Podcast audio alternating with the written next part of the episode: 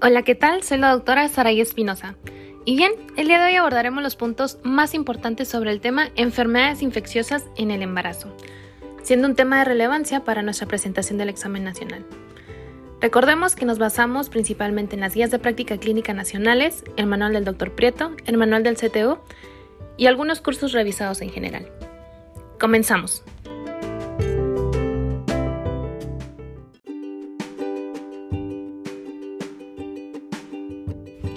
Introducción. Múltiples enfermedades infecciosas pueden afectar a la mujer gestante. En este capítulo vamos a recoger las más importantes. Hablando específicamente del término TORCH, es un acrónimo de las enfermedades infecciosas que afectan a la gestante, ya que puede producir malformaciones congénitas. Tenemos para la T, toxoplasmosis, para la O, otros agentes como varicela, lues, en el caso de la R es rubiola, C para citomegalovirus y H para herpes simplex virus. El control del embarazo normal debe incluir la determinación de serologías para detectar ciertas infecciones no diagnosticadas previamente y también para detectar de forma precoz primo-infecciones para determinados microorganismos durante todo el periodo de gestación. Se determinarán las siguientes serologías en toda mujer gestante de manera rutinaria. Toxoplasma, rubiola, sífilis, VIH y virus de la hepatitis B.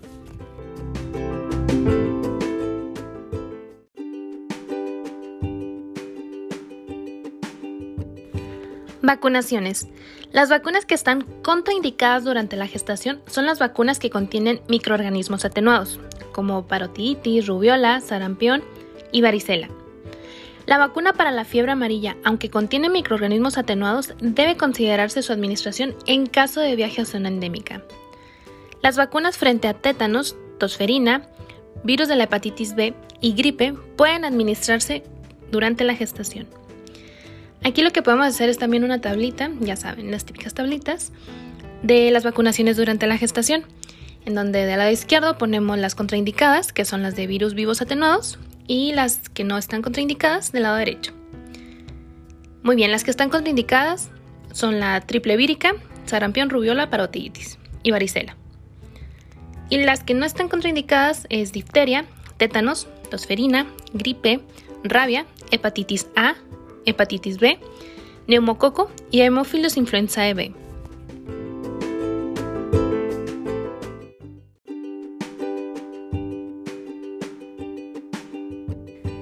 Desde el 2015 se recomienda la vacunación frente a tosferina a todas las mujeres gestantes entre las semanas 27 y 36. El objetivo es conferir inmunidad al neonato con el paso de anticuerpos maternos en periodo fetal, hasta la administración a los dos meses de vida de la primera dosis de la vacuna. Muy bien, hablemos ahora sobre toxoplasmosis. Se trata de una infección inocua en el adulto que con frecuencia resulta sintomática. La prima infección durante la gestación puede implicar infección fetal. El riesgo del feto guarda relación con el momento en que ocurre la infección materna. Así, se calcula el riesgo de infección fetal y este alcanza el 15, 30 y 60% según tenga lugar en el primero, segundo o tercer trimestre de la gestación, respectivamente.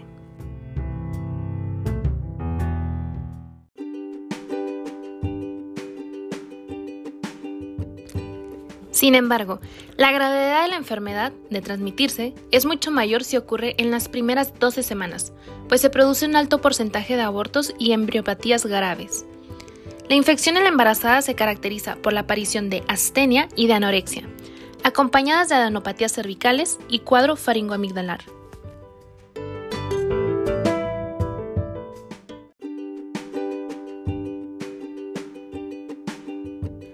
Recordemos que este cuadro faringoamigdalar puede simular una mononucleosis infecciosa.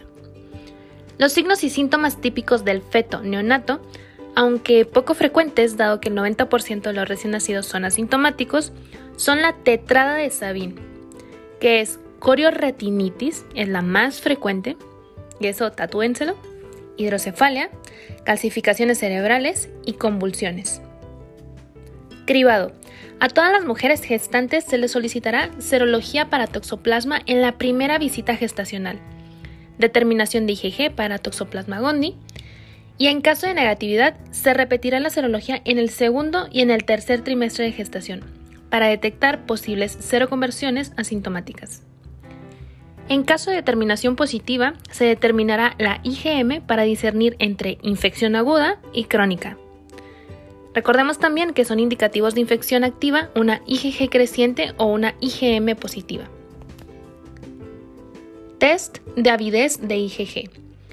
Este tiene una baja avidez e indica infección reciente. Alta avidez indica infección antigua. Hablando particularmente del diagnóstico y tratamiento de la infección fetal, el diagnóstico de la infección fetal se realiza a partir de líquido amniótico obtenido por amniocentesis, tras la confirmación de la seroconversión materna. La prueba diagnóstica de elección es PCR por amplificación de DNA a Toxoplasma gondii en el líquido amniótico. La presencia de hidrocefalia o de calcificaciones cerebrales dispersas son datos ecográficos que sugieren la presencia de infección fetal. En las pacientes gestantes en las que se observe seroconversión está indicado el tratamiento con espiramicina durante todo el embarazo.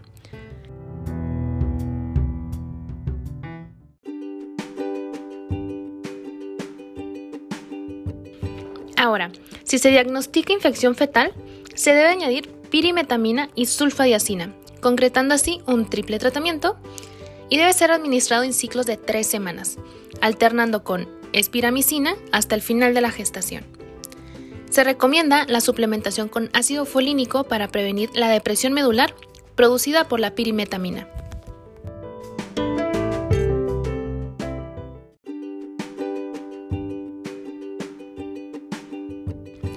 Profilaxis. Las medidas primarias que se recomiendan para evitar la infección en las gestantes susceptibles son evitar tocar los ojos y boca sin lavarse las manos, después de haber manipulado carne cruda, la ingesta de carne poco cocida y embutidos, y el contacto con animales reservorio, como hacer la recogida de heces de gato. Asegurarse de lavar bien las frutas y verduras antes de consumirlas, ponerse guantes si hay que realizar trabajos de jardinería. Hay que recordar que dentro de la prevención primaria de la toxoplasmosis es cocinar la carne a más de 60 grados centígrados o congelarla a menos de 20 grados centígrados, al menos 24 horas. Lavar frutas y verduras, extremar la higiene al manipular alimentos y evitar el contacto con agentes transmisores como los gatos o materiales contaminados por sus heces.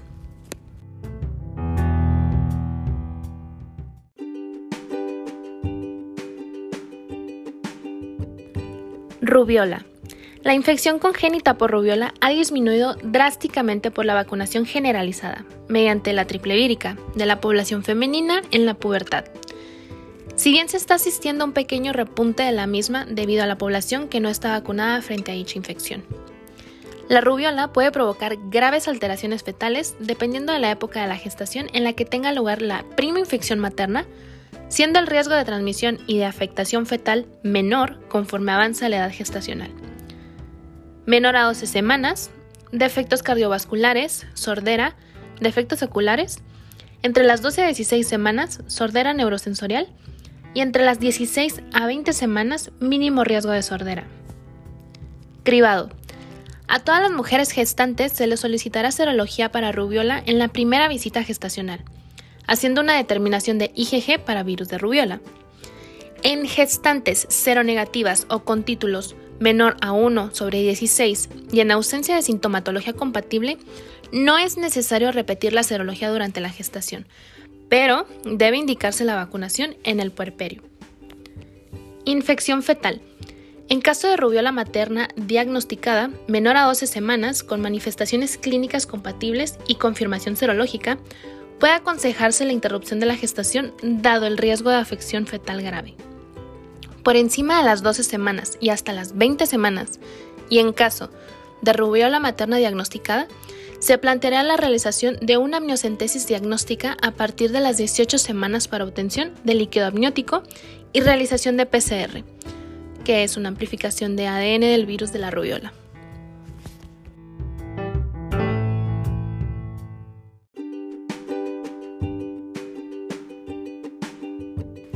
Profilaxis y tratamiento. No hay tratamiento antiviral efectivo para la rubiola congénita. Sin embargo, la prevención mediante las campañas de vacunación es fundamental. La única medida preventiva consiste en vacunar a toda mujer no inmune en edad fértil y demorar el embarazo hasta pasadas por lo menos cuatro semanas desde la vacunación.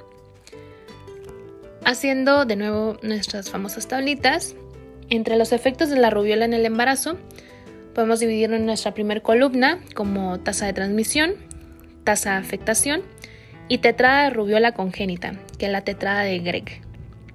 Y en nuestra siguiente columna, hacer un desglose de las siguientes. Tasa de transmisión en un 80% si es menor a 12 semanas. Tasa de afectación. Si hay transmisión menor a 12 semanas, el riesgo de malformaciones es entre 70 a 100%.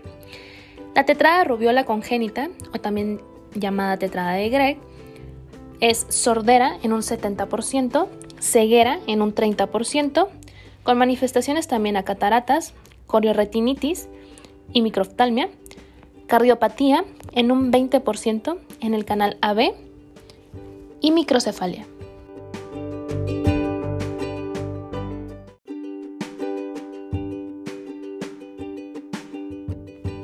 Sífilis, cribado. A todas las mujeres gestantes se les solicitará serología para sífilis en la primera visita, que consistirá en la realización de pruebas no treponémicas, BDRL o RPR. Se trata de pruebas inespecíficas validadas para el cribado, pero no para el diagnóstico específico, ya que el embarazo es la primera causa de falso positivo. En caso de positividad en las pruebas no treponémicas, se solicitarán pruebas treponémicas, para el diagnóstico de confirmación, ya que proporcionan un diagnóstico específico. Infección fetal. La transmisión puede ocurrir a partir de las 14 semanas con un incremento a medida que avanza la gestación y que es proporcional al grado de espiroquetemia.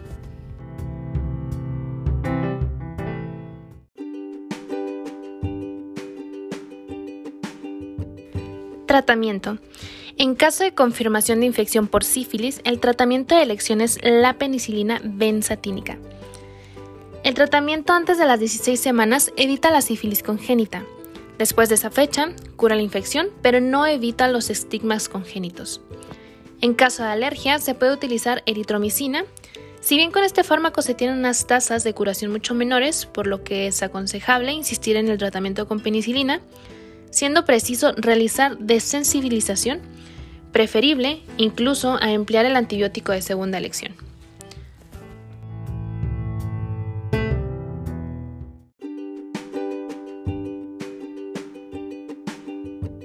Hepatitis B y C. Hablando particularmente del virus de la hepatitis B, a todas las mujeres gestantes se les solicitará serología para virus de hepatitis B en la primera visita gestacional. La infección materna afecta al hijo en caso de que la madre sea portadora crónica, tenga infección activa durante la gestación o hepatitis crónica activa. El riesgo de cronificación es muy elevado si se adquiere en el periodo perinatal. La transmisión vertical del virus de la hepatitis B ocurre principalmente en el periparto. Otras vías de transmisión son la vía transplacentaria y el contacto con sangre materna tras procedimientos invasivos.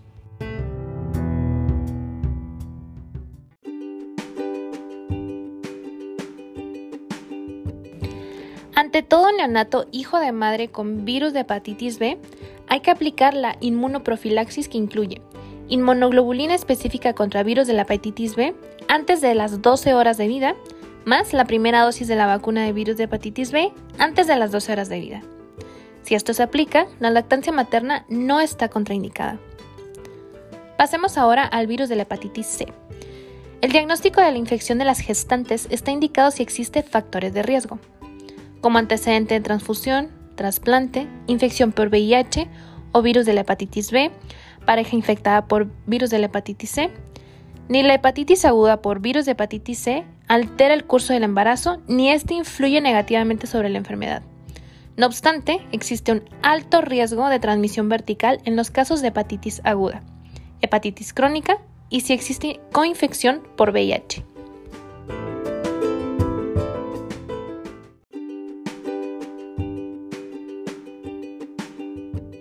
Virus de inmunodeficiencia humana. Cribado. El principal objetivo ante una gestante VIH positiva es evitar la transmisión vertical. A toda gestante hay que realizar serología para VIH durante el primer trimestre debiendo repetirse en el tercer trimestre. Esto con el fin de identificar las seroconversiones producidas durante el embarazo. En las gestantes no controladas, la serología no realizada o desconocida para el VIH es conveniente realizar un test rápido, incluso intraparto, para el VIH y poder disminuir el riesgo de transmisión fetal. Efectos sobre la gestación. Las mujeres infectadas por el VIH tienen un riesgo aumentado de abortos. El VIH no produce malformaciones congénitas en los fetos, al igual que el tratamiento antirretroviral, obviando los ya conocidos como teratógenos, claro. Debido a la patología concomitante que suelen presentar estas pacientes, como tabaquismo, ETS, infecciones por virus de la hepatitis C, pueden tener un mayor riesgo de presentar patologías obstétricas, como rotura prematura de membranas, parto prematuro y retraso de crecimiento intrauterino. Tratamiento. El tratamiento antirretroviral ha sido el factor de mayor impacto en la prevención de la transmisión vertical del VIH. El objetivo principal es... Eh,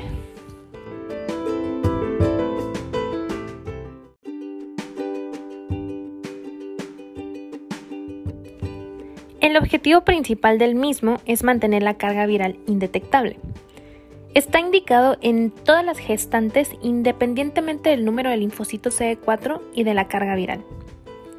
El tratamiento estándar consiste en la combinación de al menos tres antirretrovirales. El tratamiento de elección en la gestante es la combinación de sidobudina, lamibudina y lopinavir. El efavirenz no debe utilizarse por su efecto teratógeno. Prevención de la transmisión vertical. El periodo de mayor riesgo de transmisión de VIH es el momento del parto, siendo la carga viral. El estadio de la enfermedad, la duración de la rotura de membranas, el tratamiento antirretroviral recibido y la vía de parto de los principales factores de riesgo. Se ha demostrado que la cesárea electiva disminuye de forma significativa el riesgo de transmisión vertical respecto al parto vaginal. Por tanto, para aceptar un parto vaginal en la mujer con VIH, deben cumplirse todas las siguientes premisas. Que no exista un deterioro inmunológico materno de CE4 mayor a 200, una carga viral a menos de 1000 copias por mililitro, un tratamiento antirretroviral adecuado durante la gestación, gestación a término y tiempo de bolsa rota menor a 4 horas.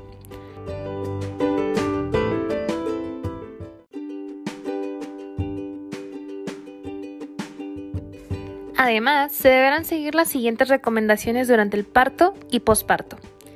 Evitar la amniorexis artificial, realizar cesárea si se prevé un parto prolongado, evitar la realización de microtomas, la colocación de electrodos y los partos instrumentados, asimismo la episiotomía, contraindicar la lactancia materna en todos los casos, se administrará sidobudina IV intraparto independientemente del tratamiento que lleve la paciente gestante. Además, la paciente deberá seguir con el tratamiento antirretroviral durante el trabajo de parto.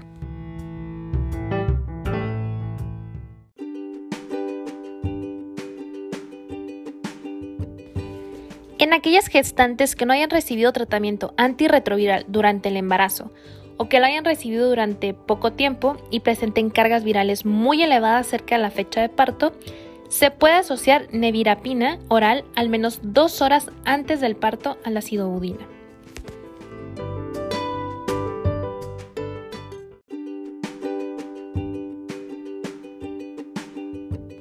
Otras enfermedades infecciosas que podemos encontrar es por ejemplo la varicela.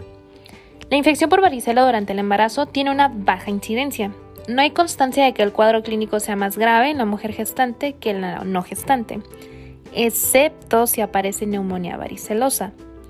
Hay riesgo de afectación fetal y neonatal si la prima infección ocurre durante la gestación y en dos situaciones, menor a la semana 20 o bien cerca del parto. Ante un contacto con varicela de una gestante, si la gestante presenta IgG positiva en ausencia de IgM, es portadora de inmunidad residual y se le informa de la ausencia de riesgos para el feto. En la mujer no inmune, si desarrolla varicela antes de la semana 20, el riesgo para el feto de efectos congénitos, como síndrome de varicela congénita, por el virus se sitúa alrededor del 2%. El virus es eminentemente dermotropo y neurotropo.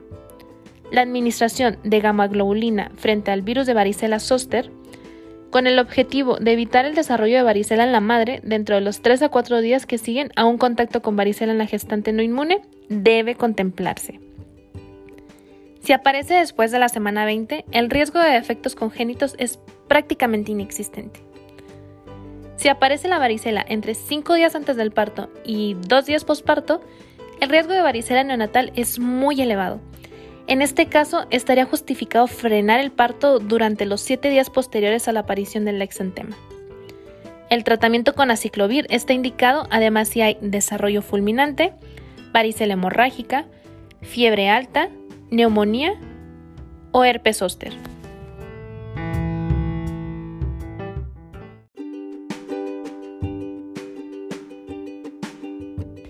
Citomegalovirus.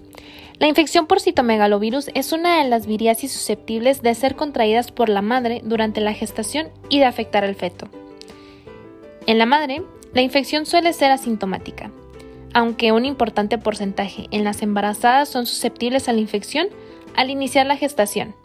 Solo un 3% contraen la prima infección y de estas, únicamente en un 50% de los casos se produce la infección fetal. No está indicado el cribado sistemático en las gestantes. El riesgo de secuelas en un neonato es mayor cuanto antes sea la prima infección. Algunas de las alteraciones fetales secundarias a infección por citomegalovirus son anomalías del sistema nervioso central, crecimiento restringido, hepatoesplenomegalia, ascitis y anemia fetal. Ante la sospecha de enfermedad materna o alteraciones ecográficas fetales compatibles, debe solicitarse serología de citomegalovirus. Un valor elevado de IgM es diagnóstico de infección activa prima o recurrente. Para el diagnóstico de confirmación de la infección fetal, debe realizarse PCR para citomegalovirus en líquido amniótico. No existe tratamiento específico para esta infección.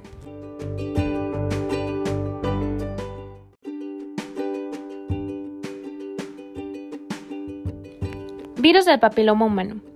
La transmisión vertical parece limitarse a papilomatosis laringea y raramente a condilomatosis orogenital o conjuntival. Se puede destruir las lesiones condilomatosas maternas durante la gestación con medios físicos, ya que no debe usarse ni podofilotoxina ni 5-fluoracilo. No se recomienda cesárea electiva salvo que los condilomas supongan un obstáculo mecánico importante o alto riesgo de sangrado. Herpes simple. La transmisión de la infección al feto y al recién nacido ocurre por contacto directo con material infectado y tiene lugar en el momento del parto. La presencia de lesiones activas o el antecedente de infección activa en el tercer trimestre es indicación de cesárea electiva para reducir el riesgo de infección neonatal. Parvovirus B19. Hay riesgo de afectación fetal si la madre gestante sufre la prima infección, sobre todo si tiene lugar antes de la semana 20. Las alteraciones fetales más frecuentes son hidropesia fetal, muerte intrauterina y anemia plásica grave. Enfermedad de Chagas. Esta enfermedad es endémica del norte, centro y sur de América, excepto en las islas del Caribe en nuestro medio, la vía principal de transmisión es la vertical, dado que no existe el vector. Se recomienda el cribado de la infección en el primer trimestre en gestantes cuyo país de origen sea la zona endémica.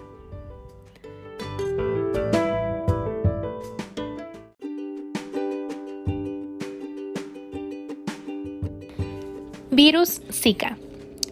Se trata de una infección vírica transmitida por un vector, que son los mosquitos del género Aedes, pero el momento no existe evidencia científica que sugiera que las gestantes sean más susceptibles de adquirir la infección por virus Zika o que se manifieste con más virulencia. La infección por virus Zika puede ocurrir en cualquier momento de la gestación con una morbilidad para el feto que dependerá del trimestre en que produzca la transmisión materno-fetal, pero cuyos efectos no están claramente demostrados, como la microcefalia y alteraciones del sistema nervioso central.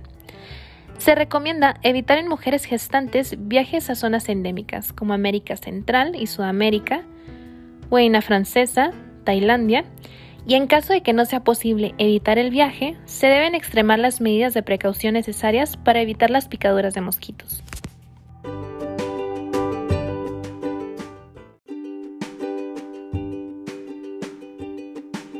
Taxis antibiótica intraparto.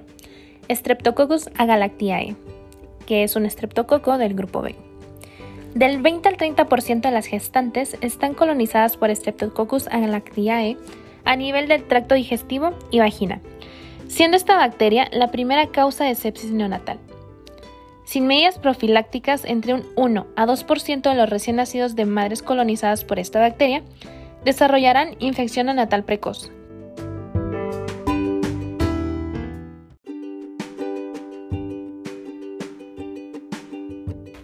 Recordemos que va a cursar como septicemia, neumonía o meningitis.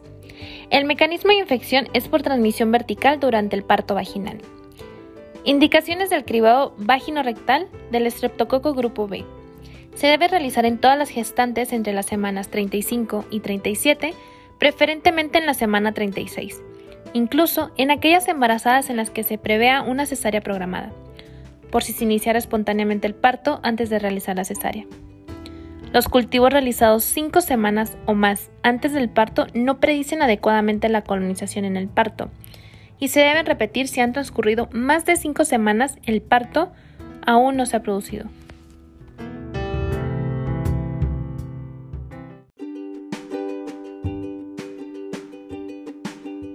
Recordemos que en caso de gestante a término en trabajo de parto con cultivos no realizados o desconocidos, no hay que establecer profilaxis antibiótica a diferencia con la gestación pretérmino que es menor a 37 semanas.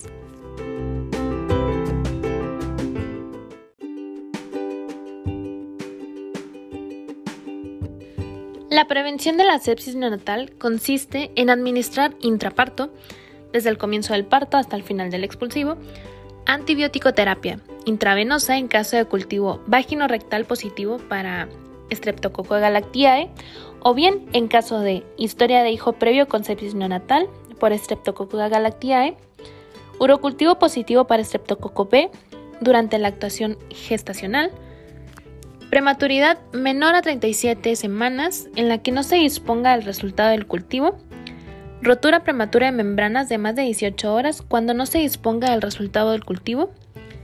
Fiebre materna mayor o igual a 38 grados durante el parto cuando no se disponga del resultado del cultivo.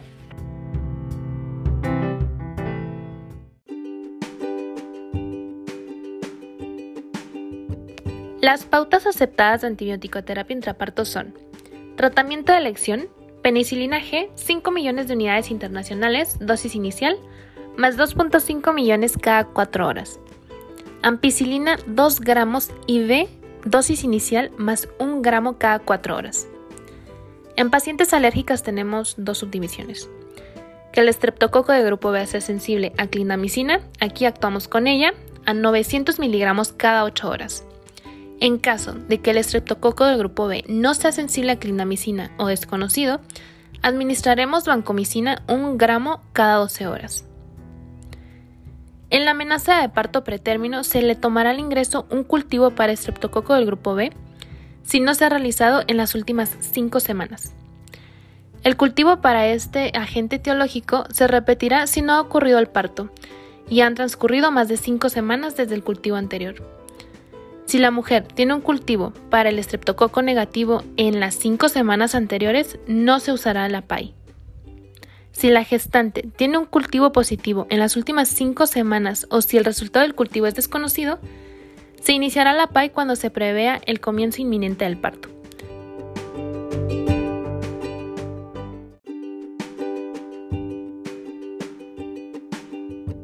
Si el parto no progresa, se interrumpirá la PAI. Ah, por cierto, PAI es profilaxis antibiótica intraparto. En casos de rotura prematura de membranas pretérmino, la PAI se debe iniciar desde el momento del ingreso. Si el parto no progresa, se interrumpirá la PAI tras 48 horas del tratamiento. Si el resultado del cultivo del estreptococo del grupo B realizado en admisión es negativo, debe interrumpirse la PAI. En la mujer con cultivo de estreptococo del grupo B positivo en que se interrumpió la PAI porque el parto no progresaba, esta se reanudará cuando comience de nuevo el parto.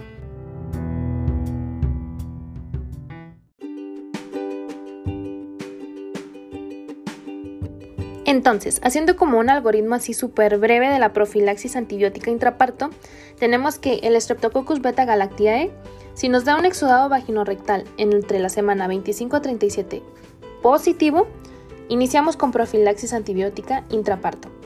En cambio, si es desconocido, aquí debemos revisar los factores de riesgo, la prematuridad, la ruptura prematura de membranas mayor a 18 horas y la fiebre intraparto mayor a 38 grados.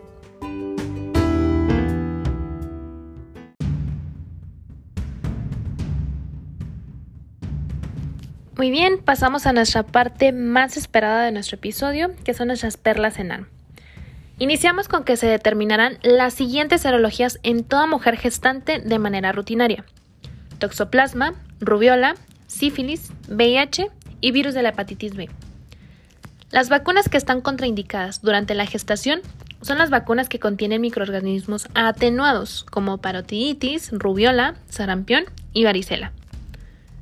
En la toxoplasmosis, el mayor riesgo de transmisión se produce al final del embarazo, pero la gravedad es mayor al principio de este.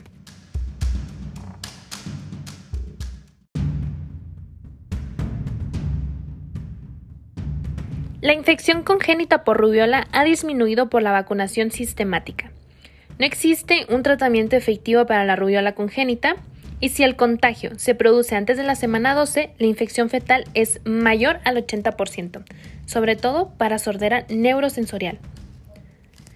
Si aparece seroconversión para toxoplasma, se iniciará tratamiento con espiramicina y se comprobará si existe o no infección fetal. Si existe, se añadirá al tratamiento sulfadiacina más pirimetamina más ácido folínico. La serología para sífilis es obligatoria en el primer trimestre. Se realizarán pruebas no treponémicas y si resultan positivas serán pruebas treponémicas. Si son positivas, se procederá con el tratamiento con penicilina lo más precoz posible, ya que si se realiza antes de la semana 16 se evita la sífilis congénita.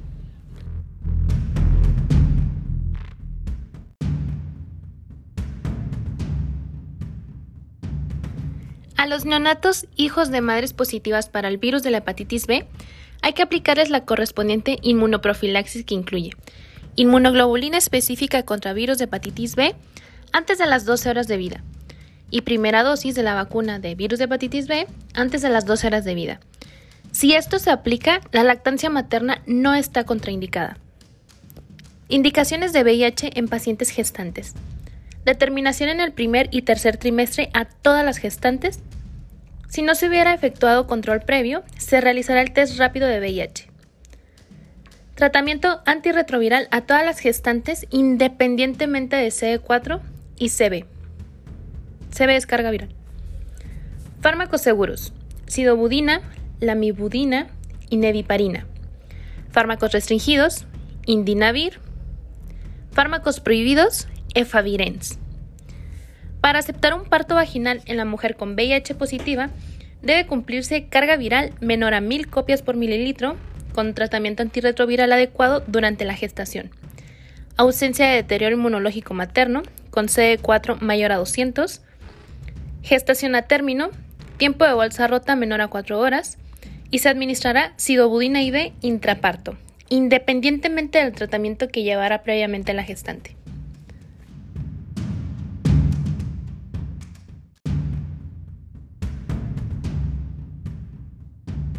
En el VIH, la lactancia materna está contraindicada en todos los casos. Si aparece la varicela entre 5 días antes del parto y 2 días, el riesgo de varicela neonatal es muy elevado. Se puede administrar gamma globulina frente a virus de varicela zoster con el objetivo de evitar el desarrollo de varicela en la madre. Dentro de los 3 a 4 días siguen en un contacto con varicela en la gestante no inmune.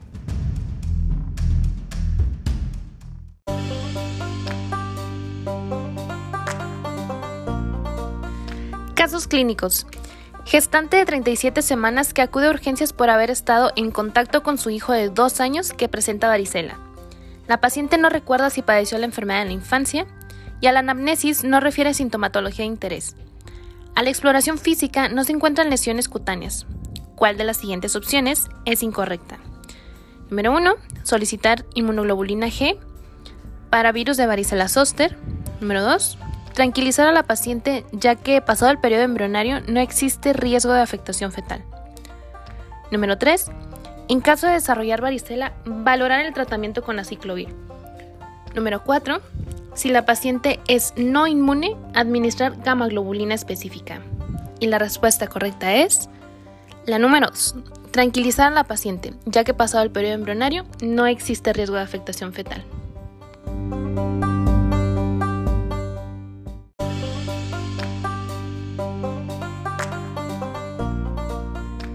Primigesta de 39 semanas de gestación acude a urgencias en trabajo de parto. Gestación controlada en la unidad de alto riesgo por VIH materno. La paciente ha presentado buena tolerancia al tratamiento antirretroviral. Último control analítico hace una semana con carga viral indetectable. Condiciones obstétricas. Feto encefálica. Cervix borrado a 4 centímetros de dilatación. Bolsa amniótica íntegra. Registro cardiotocográfico intraparto frecuencia cardíaca fetal a 150 latidos por minuto, variabilidad y reactividad correctas. ¿Cuál de las siguientes medidas a adoptar es la correcta? Número 1. Hay que practicar una cesárea. No se puede aceptar un parto vaginal en la mujer con VIH positivo, ya que la cesárea ha demostrado reducir la tasa de transmisión vertical. Número 2. Hay que administrar sidobudina endovenosa intraparto a la madre. Número 3. Se puede contemplar la lactancia materna si la madre ha seguido durante la gestación tratamiento antirretroviral con carga viral indetectable. Y número 4. La carga viral no es un criterio en la elección de la vía de parto. La respuesta correcta es... Muy bien.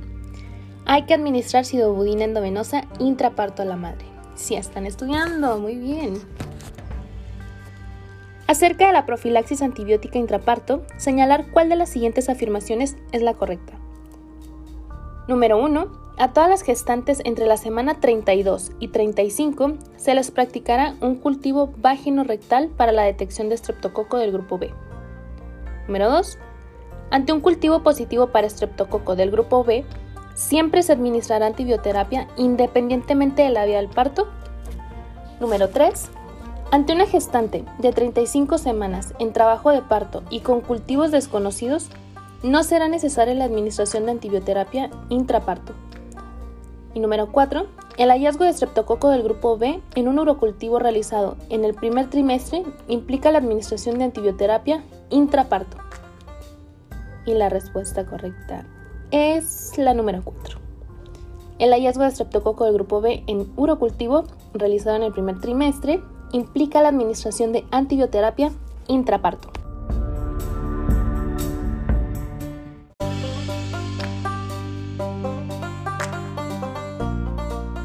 Pasamos con nuestro último caso. Acude a su consulta una mujer de 29 años, gestante de 25 semanas para la valoración. Aporta informes con una analítica de primer trimestre, hemoglobina de 11.5, hematocrito de 32.3, IgG rubiola inmune, IgG toxoplasma gondii indetectable, VIH, sífilis y virus de la hepatitis B negativo. Analítica de segundo trimestre. Hemoglobina de 11.5, hematocrito de 32.3, test de O'Sullivan de 111, IgG a toxoplasma gondii positivo, IgM de toxoplasma gondii positivo, Ecografía de semana 20 con una morfología normal. ¿Cuál de las siguientes opciones no es correcta? Número 1. Hay que iniciar tratamiento con espiramicina. Número 2. Es necesaria la realización de una amniocentesis diagnóstica para descartar infección fetal. Número 3. La gravedad de la afectación fetal es mayor si la prima infección ocurre en un tercer trimestre. Y número 4. Existen medidas profilácticas para evitar esta situación. Nuestra respuesta es la número 3. La gravedad de la afectación fetal es mayor si la prima infección ocurre en un tercer trimestre.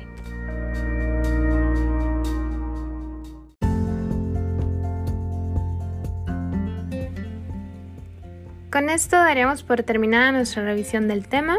Espero les sea de mucha ayuda Recordemos que donde quiera que se ama el arte de la medicina, se ama también a la humanidad. Platón. Nos vemos en el siguiente episodio.